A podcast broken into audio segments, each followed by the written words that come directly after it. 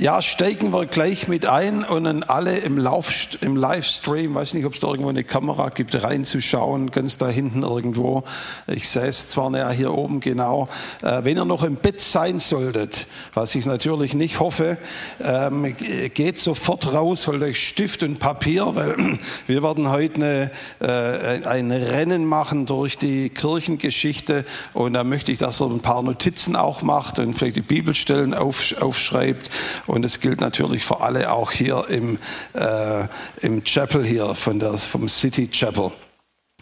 Ähm, Du hast vorher schon gut gesagt, Fabian, Mensch, was ist passiert, dass so ein Bruch entstanden ist, wenn man sich zurückversetzt an die, in die erste Gemeinde in Jerusalem. Ähm, die ersten Christen haben ja nicht gedacht, okay, wir fangen jetzt eine neue Religion an. Wir sind jetzt alle Christen und wir bauen dann Kirchen weltweit, sondern die ersten Christen, das waren waschechte orthodoxe, zum Teil säkulare, zum Teil nationalistische Juden. Judas der Zelot, das man wird heute sagen, sagen so ein richtiger Settler mit einer gestrickten Kippa auf dem Kopf.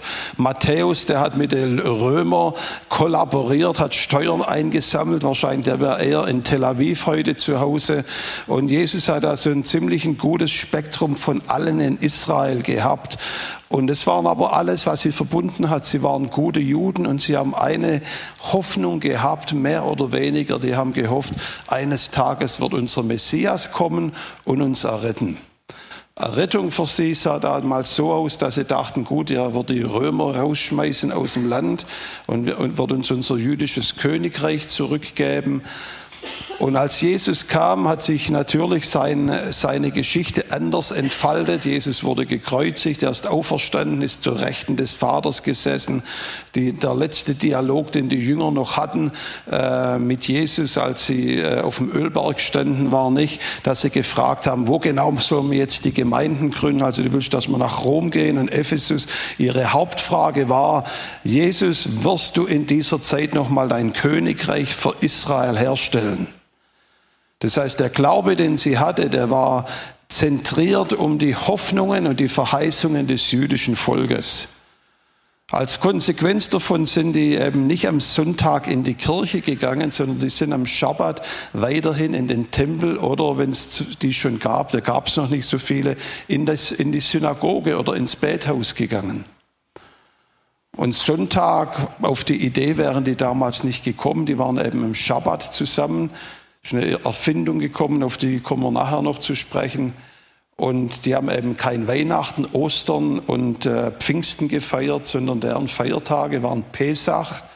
Und die haben jetzt eine neue Bedeutung gehabt. Die haben gemerkt, Mensch, eigentlich dieses Lamm, das wir über Jahrhunderte im Tempel geschlachtet haben, das war eigentlich Jeshua, das Lamm Gottes, das die Sünden der Welt hinwegträgt. Und Pfingsten als Israel damals in der Wüste die Tora empfing und Gott im Feuer auf, auf den Berg Sinai runterkam, da haben sie das selber erlebt, wie Feu, das Feuer Gottes nicht auf steinerne Tafel kam, sondern jeder von ihnen hat gespürt, wie das Feuer Gottes in sie reinkam und das Gesetz Gottes auf ihre Herzenstafeln geschrieben haben. Und Petrus, der vorher Angst gehabt hat, von Jesus zu predigen, ging raus aus der Kirche oder aus, der, aus der, dem ersten Gottesdienst und hat dann vor 3000 Leuten Jesus verkündigt. Die haben, die haben gerade vom Heiligen Geist gesprochen. Die haben die verändernde Kraft des Heiligen Geistes selber erfahren. Und es war nicht eine neue pfingstlich-charismatische Erfindung, sondern all ihre Propheten haben gesagt, eines Tages werde ich den Geist Gottes ausgießen. Das heißt, es war eine jüdische Erfüllung und die große Frage für sie war, was ist unsere Zukunft als Juden? Und dann haben sie ein bisschen Probleme gehabt mit einigen der Sätzen, die Jesu gesagt hat. Nämlich er hat ihnen gesagt, hört her, wenn ich zum Vater gehe, dann sollt ihr bitte nach Judäa und Samaria bis an die Enden der Welt gehen. Das haben sie anfänglich nicht so begeisternd gemacht. Die waren ziemlich zufrieden mit ihrem jüdischen Schabbatgottesdienst, bis dann eines Tages der Petrus in Caesarea, in, in Jaffo war wo man bis heute noch guten Fisch essen kann. Und er war auf dem Dach seiner äh, seiner Residenz dort, hat übers Mittelmeer geschaut, hat gebetet und gefastet. Und da sprach Gott zu ihm in einer Vision und er sah dieses, ähm, dieses Netz runterkommen voll mit unkoscheren Tieren. Und Gott sagt, iss. Und Petrus sagt, nein, sowas habe ich noch nie angerührt. Ich bin ein Jude. Und Gott sagt ihm dreimal iss. Und er überlegt sich noch, Mensch, was soll das alles, was ich hier gesehen habe? Da klopft es unten an der Tür und drei römische Soldaten stehen an der Tür. Ich sage, bitte komm mit uns nach Caesarea. Da ist ein römischer Hauptmann. Dem hat, ist Gott in einem Traum erschienen, dass wir dich holen sollen. Wir wissen auch nicht genau warum, aber du sollst bitte kommen. Und so fing dann die Mission unter die Heiden an. Und dann gab es ein paar Jahre später, kam mittlerweile der Paulus, hat Gemeinden gegründet in Kleinasien, in der Türkei. Und die große Frage damals in der ersten Gemeinde war, Mensch, was machen wir eigentlich mit den ganzen Heiden, die jetzt zu uns kommen? Und das müssen wir uns vorstellen, wenn man damals gelebt hat, habt, äh, dass Typen wie ihr in Gottesdienst kommen oder in der Tempel gar, Ding der Unmöglichkeit. Unbeschnittene, keinen Bund mit Gott jagen irgendwelche Wildschweine in, in germanischen Wäldern hinterher und die sollen mit uns im Tempel Gott anbeten. Das hat kein Jude irgendwie sich vorstellen können, aber Gott hat einen Plan, Gott sei Dank, selbst mit den Deutschen gehabt. Und dann gab es eine große Krisensitzung in Jerusalem. Mensch, was machen wir mit den ganzen Heiden, die jetzt anfangen zu kommen zu uns? Sollen die leben wie wir? Sollen die sich beschneiden lassen? Müssen die die Speisegesetze halten und so weiter?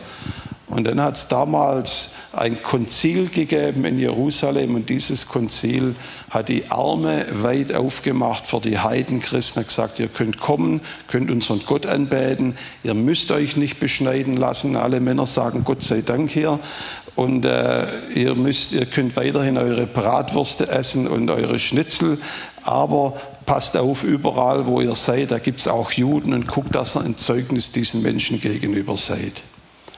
Und das war so die Geschichte in den ersten Jahrzehnten. Und wie gesagt, die Leute, die damals den Gottesdienst geführt haben, das waren Juden. Wenn ihr überlegt habt damals, wer hat gepredigt am Sonntag, wer hat die äh, Gemeindeleitung gehabt, ich garantiere euch, da gibt es keine Schriften, aber zu 90 Prozent der Leute, die gepredigt haben, das waren Juden. Warum? Weil die eben mit der Bibel groß geworden sind. Damals gab es keine Bibelschulen, damals gab es keine theologischen Bücher oder Bücher über alle möglichen Glaubenskurse. Die einzige Leute, die den Gott Israels, den Gott von, den Schöpfer von Himmel und Erde gekannt haben, ist das jüdische Volk gewesen. Und dann Gehen wir ein paar Jahre weiter vor in die Gemeinde von Rom. Und da lesen wir was in Römer Kapitel 16, äh, in Apostelgeschichte Kapitel 18, Entschuldigung, Apostelgeschichte 18, dass was ganz Interessantes passiert ist. Zwar ist das ein Bericht von Paulus, wie er in der Gemeinde in Ephesus ist. Aber das sagt die Bibel was Interessantes. Hierauf verließ Paulus Athen und kam nach Korinth. Nach Ephesus ging er später. Und dort fand er einen Juden namens Aquila, der aus Pontus gebürtig war, das ist in der heutigen Türkei. Und er war erst vor kurzem mit seiner Frau Priscilla aus Italien gekommen, weil der Kaiser Claudius befohlen hatte, dass alle Juden Rom verlassen sollten. Und Paulus ging zu ihnen, zu den beiden, weil die beiden das gleiche Handwerk, Handwerk betrieben wie er. Sie waren Zeltmacher.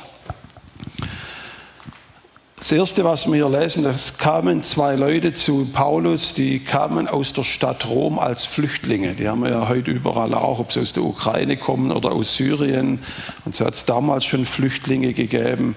Und zwar hat Claudius alle Juden in Rom vertrieben. Der römische Geschichtsschreiber Sosthenes, der schreibt von dieser Vertreibung und er sagt, diese Vertreibung geschah, weil ein sogenannter Christus, oder wegen einem Christus Unruhen entstanden in Rom. Wenn man hier eins und eins zusammenzählt und die Apostelgeschichte kennt, in viele Städte damals gab es Unruhen, wenn der Paulus gepredigt hat, meistens wegen der jüdischen Gemeinde, die nicht zufrieden war, was hier lief. Und die haben die Stadt aufgewiegelt gegen den Paulus. Und ich vermute mal, das Gleiche geschah in Rom.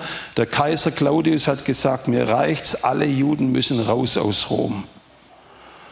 Und diese zwei Leute waren gläubig, das heißt, der Papst, der Petrus hat die Gemeinde damals nicht gegründet, da gab es schon weit vorher eine Gemeinde in Rom.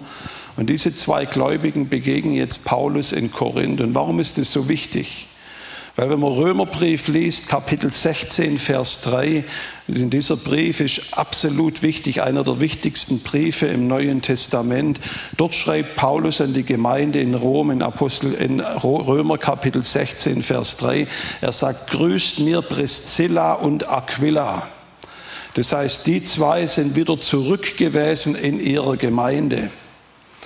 Und jetzt möchte ich euch ein bisschen euer, eure, euer Vorstellungsvermögen ein bisschen strapazieren, aber stellt euch vor, was damals in der Gemeinde in Rom passiert ist. Es ist eine Gemeinde gewesen, wie ich es euch beschrieben habe. Die meisten, die gepredigt haben, waren Juden, die eben eine biblische Ausbildung hatten von zu Hause. Und jetzt plötzlich kommt der Kaiser und sagt, alle Juden müssen raus, inklusive die messianische Juden, die Juden, die an Jesus glauben. Ich sage euch, was am folgenden Sonntag passiert ist, oder Schabbat muss ich eigentlich sagen. Die sind im Gottesdienst gesessen wie heute und sagen, Mensch, Roland musste weg, Fabian musste weg, alle, die hier die Gemeinde geleitet haben, waren alle Juden. Wer predigt heute? Wer leitet Worship?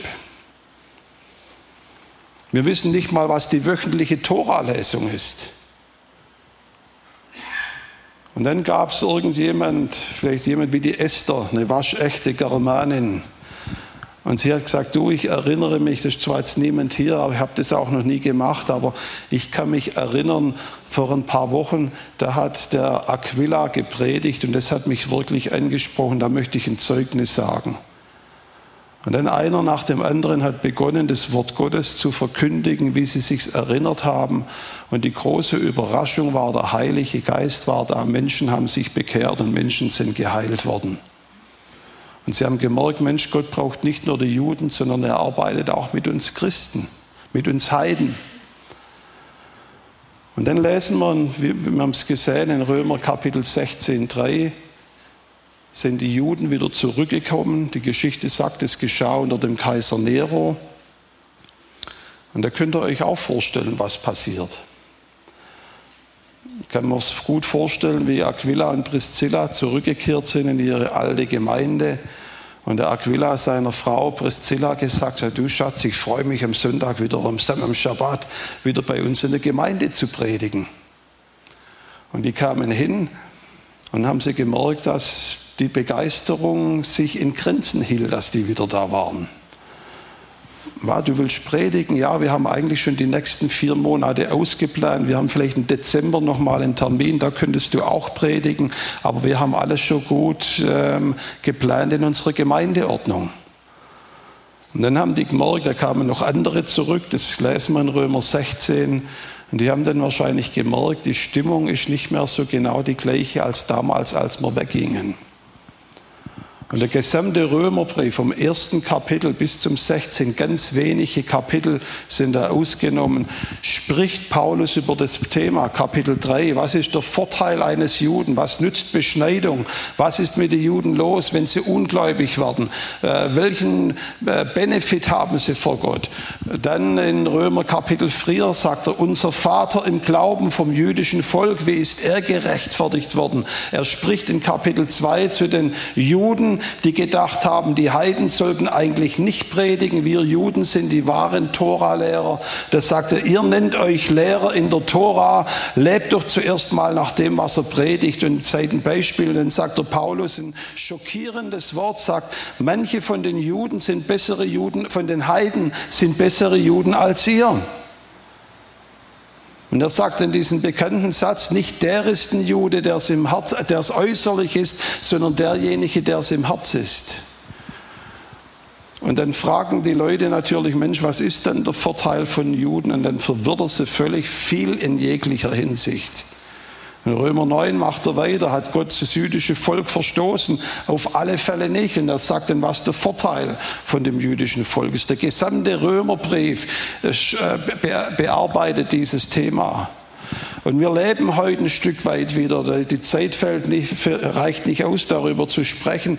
Wir leben heute in einer Zeit, die den Römerbrief in gewisser Weise wieder, wieder durchlebt. Nur der große Unterschied ist nicht wie damals, wo die Juden sechs Jahre nicht mehr zurückkommen durften, sind heute die Juden fast 2000 Jahre weg gewesen von der Gemeinde. Und jetzt plötzlich kommen sie zurück. Aber wir müssen uns genau die gleiche Fragen stellen, die der Paulus damals in Römer beantwortet. Und was passierte dann nach dem Römerbrief? Da hat es einige Einschnitte gegeben in der jüdischen Geschichte. Ich möchte nur, nur ein paar wenige hier erwähnen. Im Jahr 70 nach Christus, wahrscheinlich der dramatischste, als Titus die Stadt Jerusalem umgeben hat und die sie erobert hat. Die Gläubigen in der Gemeinde haben sich erinnert, ja, Jesus hat davon gesprochen. Im Matthäusevangelium können wir das lesen, dass die Stadt umzingelt sein wird. Und wenn er das sät, flieht flieht aus der Stadt. Und dann sind die natürlich sofort raus, haben die Stadt verlassen nach Jordanien. Wir lesen es in der Geschichtsschreibung, haben dort wieder eine Gemeinde gegründet und die Stadt Jerusalem ist dem Erdboden gleich gemacht worden, insbesondere der Tempel. Und das lesen wir heute als eine Geschichtswahrheit, aber müsst euch in die Zeit zurückversetzen, als es geschehen ist. Der Tempel, das war der Platz, wo man Gott getroffen hat. Wo ist die Gemeinde in Apostelgeschichte 2 und Apostelgeschichte 3 hingegangen? Sie sind in den Tempel gegangen. Dort war ihr Gottesdienstplatz.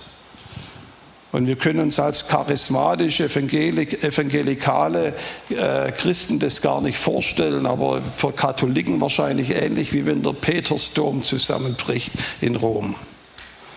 Und jetzt ist der Tempel in Jerusalem weg, der Platz, wo die Bibel sagt, dort ist die Herrlichkeit Gottes. Und dann 135 nochmal ein ganz massiver Einschnitt. Es gab wiederum einen jüdischen Aufstand, den Bar Kochba-Aufstand. Und diejenigen, die in der Gemeinde waren, gesagt haben, ja, vielleicht müssen wir doch für unser Volk kämpfen, konnten da nicht mehr mitkämpfen, weil die Rabbiner haben gesagt, der Bar Kochba, das ist unser Messias. Und die Christen haben gesagt, nee, da können wir nicht mehr mit, wir können nicht mehr für unser Volk werden, weil der Messias kam schon. Und als Hadrian diesen Aufstand niederschlug, sagt uns die Geschichtsschreibung, sind zwischen dem Jahr 70 und 135 zwei Drittel aller Juden im Nahen Osten ausgelöscht worden. Gekreuzigt worden, Hunderttausende, wenn nicht Millionen viele nach Rom verschleppt worden. Das Kolosseum, das sagen uns heute die, die, die Tourguides dort, wurde von jüdischen Sklaven von diesen Feldzügen aufgebaut. Und schlimmer noch, jede jüdische Beziehung zu Israel und Jerusalem wurden aufgebrochen. Die Stadt wurde umbenannt in Aelia Capitolina. Israel hat man umbenannt in das Land der Erzfeinde Israel, um sie richtig zu demütigen. Man nannte sie Philistea aufgrund der Philister.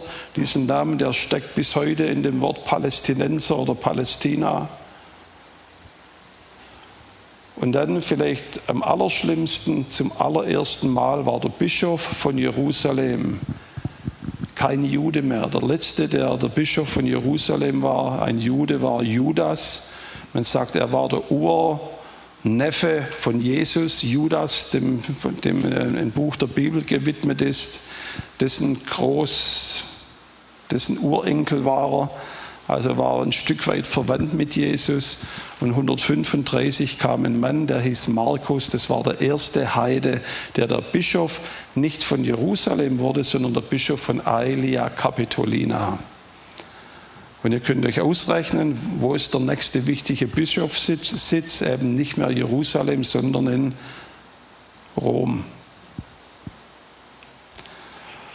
Und dann kommen 200 Jahre ungefähr, wo man nicht viel liest, aber man liest, die ersten Gemeinden haben sich noch am Schabbat getroffen, die haben noch Pesach gefeiert, da gibt es eine ganze Menge Traditionen. Und dann wahrscheinlich das Schlimmste, was uns Christen passieren konnte, kam im Jahr 300, als ein römischer Kaiser äh, Christ geworden ist. Und er hat gesagt, super Sache, ich bin jetzt Christ, wir machen Christi, äh, das Christentum zur Staatsreligion in unserem Reich. Und die Geschichtsschreibung sagt, er hat es mit den Juden nicht so gut gekannt. Und er hat dann wenn man sich das heute überlegt, ist schwer nachzuvollziehen. Hat gesagt, es wäre eine Schande, wenn wir unsere Feiertage so feiern würden wie die Juden. Wir brauchen einen neuen heiligen Tag und er erfand einen neuen Tag, den nannte er Sonntag, weil der erste Tag der Woche der Sonnengöttin gewidmet war. Er hat gesagt, wir treffen uns nicht mehr am Schabbat, sondern wir treffen uns am Sonntag. Wir feiern nicht mehr Pesach, sondern wir machen ein neues Fest. Er hat es Ostern genannt, gewidmet der Sonnengöttin Estera. Fruchtbarkeitsgöttin, deswegen haben wir bis heute noch Osterhasen, alte Fruchtbarkeitssymbole. Und da hat sich natürlich 50 Tage später Pfingsten ergeben, das früher Shavuot war und das Laubhüttenfest brauchen wir gar nicht mehr. Und dann das Allerschlimmste war, wenn ihr Juden wart und in die Gemeinde kommen wolltet, musstet ihr jegliche jüdische Praxis aufgeben. Ihr durftet nicht mehr am Schabbat Gottesdienst feiern, musstet es am Sonntag tun. Ihr durftet nicht mehr die Feiertage feiern, geschweige denn in die Synagoge gehen. Und wenn ihr euch vorstellt, wir haben ein Counts, ein Konzil gehabt in Jerusalem, die haben gesagt, die Heiden müssen nicht so werden wie wir. Wir heißen sie herzlich willkommen. Das Nizäische Konzil im Jahr 324 hat die Türen zugemacht fürs jüdische Volk. Die haben gesagt, wenn ihr in die Gemeinde kommen, werden, kommen wollt, müsst ihr so werden, wie wir sind. Ihr müsst aufhören, eure jüdische Traditionen zu feiern. Und das hat dann die Geschichte entwickelt, wie wir sie heute sehen, dass Kreuzzüge stattgefunden haben, dass hier in unserem Land zuletzt der Holocaust stattfinden konnte und die Kirche geschwiegen hat. Warum? Weil das jüdische Volk, jeder konnte es ja sehen, war ein verfluchtes Volk. Und warum sage ich euch das alles? Warum denkt der Mensch, warum sollen wir uns so eine langweilige Geschichtslektion hier am Sonntagmorgen anhören? Da wäre ich doch lieber im Bett geblieben. Wir leben heute in einer Zeit, die, denke ich, kirchengeschichtlich, heilsgeschichtlich wahrscheinlich eine der größten Veränderungen hervorbringt, seit die Kirche oder die Gemeinde Jesu in Entstehung gekommen ist. Ihr seid die erste Generation, die miterlebt und sich darüber Gedanken macht, dass es wieder einen Staat Israel gibt, dass die Juden wieder zurückgekommen sind nach Jerusalem und dort alte äh, Trümmerstätten wieder aufbauen und nicht nur das, sondern in Israel entsteht gerade eine neue messianisch-hebräisch-jüdische, Jesusgläubige Gemeinschaft in Israel. Und was sind da davon die Auswirkungen? Wir haben den Chef Vorsitzenden der Weltevangelischen Allianz, Thomas Schirmacher, neulich in Jerusalem gemacht gehabt. Ich muss sagen, alle Achtung vor ihm. Er hat einen historischen Schritt gemacht für die ganze Weltbewegung in Yad Vashem, einen Kranz niedergelegt und hat äh, ähm, ein ganz starkes Statement gegen Antisemitismus abgegeben. Es war in den Medien berichtet. Dann hat er sich abends mit messianischen Leitern getroffen. Das werde ich nie vergessen. Und hat dann in einer Gäste, Gäste, in einer Geste des guten Willens ihnen gesagt, gesagt, Mensch, wenn ihr wollt, ihr könnt wirklich Mitglieder werden bei uns und wir könnt eines von unseren Organisationen werden. Und die, ich habe gemerkt, die haben sich nicht so wohl gefühlt, die messianische Gläubige. Und einer von den Pastoren, Benjamin Berger, ich glaube, du kennst ihn, der hat dann zögerlich gesagt, ja, aber es ist äh, ein schwieriges Thema, weil wenn ich die Bibel richtig verstehe, in Römer Kapitel 11, sind es nicht wir, die bei euch beitreten, sondern ihr seid zu uns beigetreten. Und ich will da mal gar keinen Kommentar machen, aber das ist, was die Bibel lehrt in Römer 11. Wir sind eingepfropft worden in den Ölbaum Israels. Und ich möchte zum Abschluss hier noch einen Vers lesen aus Römer 11. Oder vielleicht zwei, drei Verse lesen, Vers 24. Denn wenn du aus dem wilden Ölbaum, er spricht hier zu uns Deutsche oder Nichtjuden oder Nicht-Israelis, wenn du aus dem wilden Ölbaum, dem du von Haus aus angehörst, herausgeschnitten worden bist und gegen die Natur in den edlen Ölbaum eingepfropft worden bist, wie viel eher werden die natürlichen Zweige, die Juden, und jetzt hört gut zu, was er sagt, in ihren eigenen Ölbaum wieder eingepfropft worden. In ihren eigenen Ölbaum. Das heißt, dieser Baum, in den wir durch die Gnade Gottes als Heidenchristen eingepfropft worden sind, Paulus sagt, es war wieder die Natur. Ich weiß nicht, wer von euch ein bisschen was weiß über Bäume einpfropfen.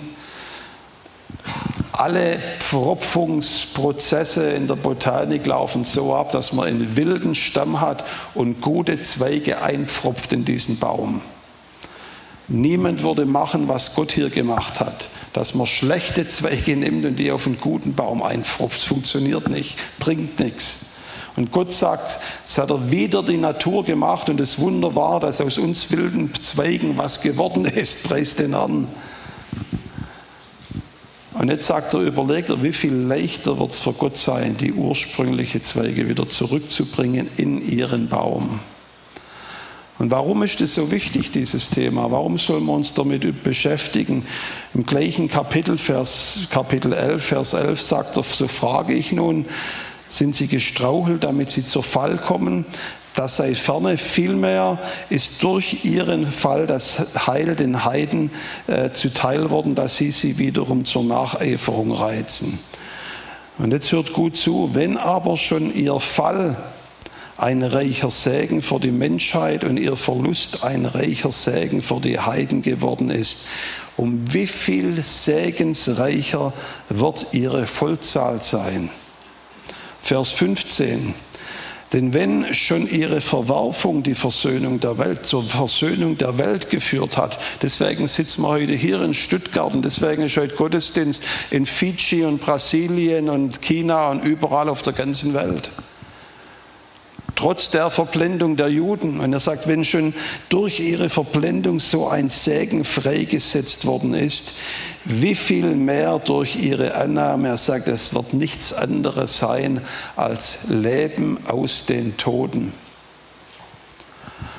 Und was Paulus hier wusste und was er verstanden hat, wenn das jüdische Volk eines Tages Ja sagt zu ihrem Messias als Juden, sagt, es wird eine neue Phase der Heilsgeschichte Gottes freisetzen.